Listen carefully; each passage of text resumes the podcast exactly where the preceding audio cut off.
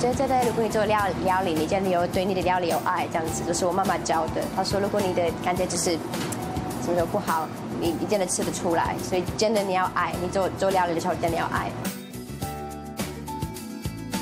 什么叫做对料理有爱呢？Amy 想起以前在英国老家的点点滴滴，奶奶做给孙儿吃的司康就是一种爱。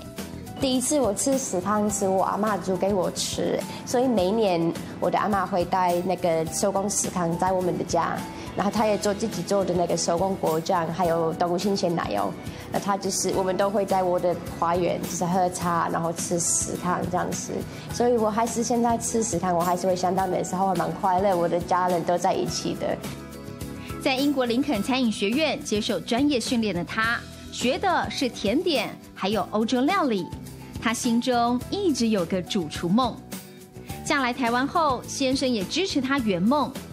两人创业的起点就在公馆一间小小的路边摊，卖的是英国奶昔以及烤马铃薯。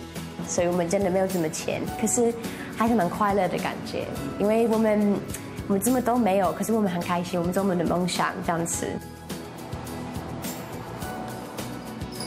夫妻的努力也有了收获。